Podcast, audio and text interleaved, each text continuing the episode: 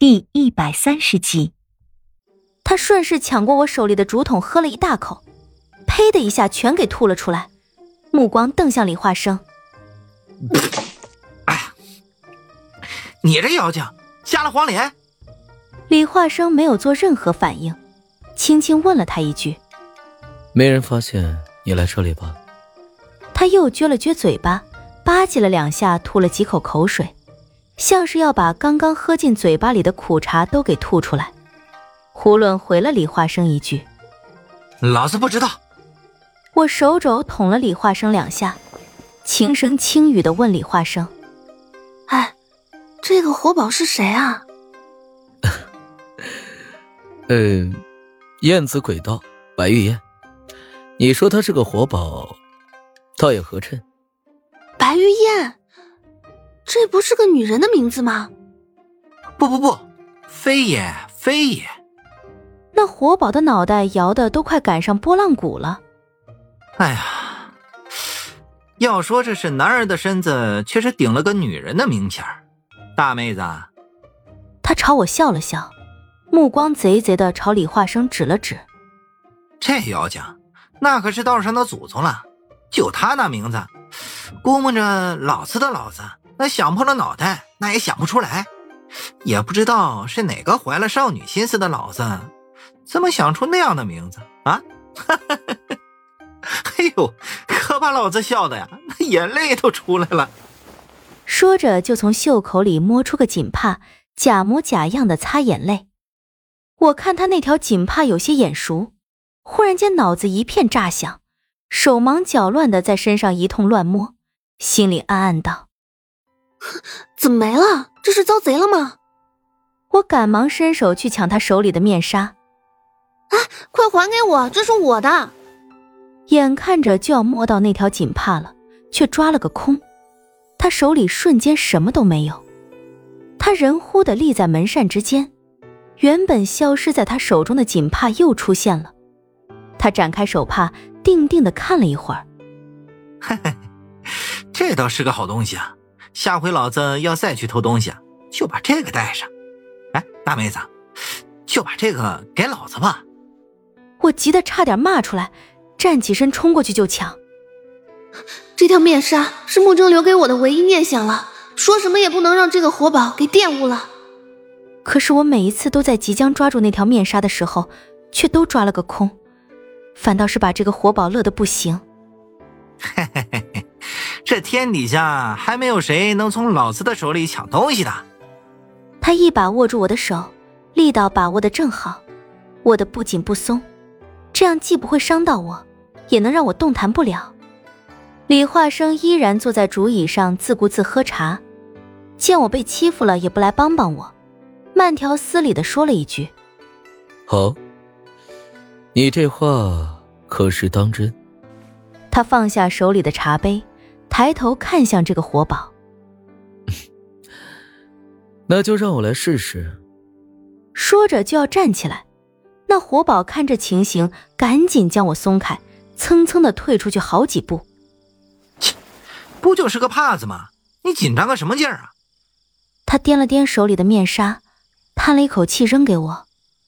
喏喏喏，老子还给你。刚一接住面纱。竹园之外的篱笆门忽然飞出一道青色身影，身影带着一阵寒梅花香，人未至，花香却已弥漫整个竹楼。那带着浓浓寒梅花香的青色身影，如一片落叶一般，轻轻落在我面前的青石阶上，如一朵白梅花开，薄薄的群山之上，那如白梅般清冷的脸，带着几分凛冽，几分俊美。一双如水晶般明亮的美眸之中，像是装了万千飞雪的冷和千百柔情的水，落在身上，像是自己藏在心底最深处的秘密都被窥视了一般。深黑的发丝披在身后，未做丝毫装饰。不仅仅是三千柔丝如此，她全身上下皆是如此，未佩戴任何装饰之物。即便是素雅到了如此境界。却丝毫不减那倾城倾国之色。当一个人美到了极致，任何所能称之为配衬的饰品都会显得无力甚至多余。美到这样境界的女子，在我所见的所有美人之中，除了管彤，无人可与之比肩。她平淡如水的目光波澜不兴的看了我一眼，在这一看之下，我忽然觉得在这等美人面前，真是自惭形秽，就像是一只趴在阴沟里的癞蛤蟆。即便是在面对管彤的时候，我也没有一丝丝这样的感觉。他的目光在我身上只停留了片刻。就已抬步走进竹屋，清灵的声音从身后飘来：“哼，原以为你做了几年杀手，性子就会变得稳重一些，怎么还是一副吊儿郎当的模样？跟这个长不大的小屁孩学什么不好？老子这个称谓哪是可以从你嘴里吐出来的？”站在院中的活宝一听这句话，那双小眼睛顿时就亮了起来。哼，大姐头。我怎么听你这句话是在挤兑老子呢？你比老子也大不了几岁啊！这小屁孩这个称谓，那是可以从你嘴里冒出来的东西吗？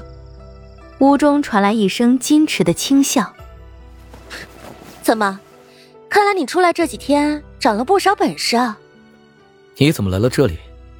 青衣美人的目光从那活宝身上挪出来，朝李化生看过去。原本还带有几分戏谑的眸色，变成了款款柔情。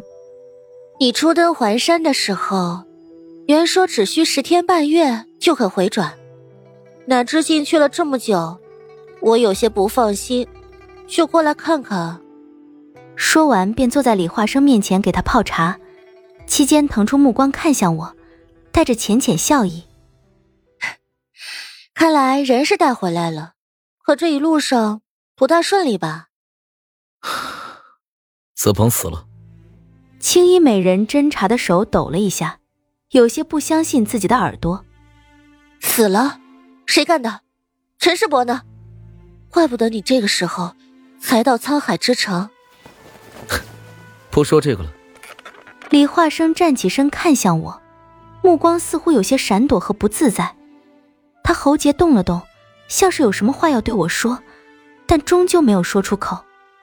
他的目光落在我身上半晌，我一直都在期盼着他能够对我说些什么，哪怕只是对我那么轻轻的笑一笑，但没有，什么都没有。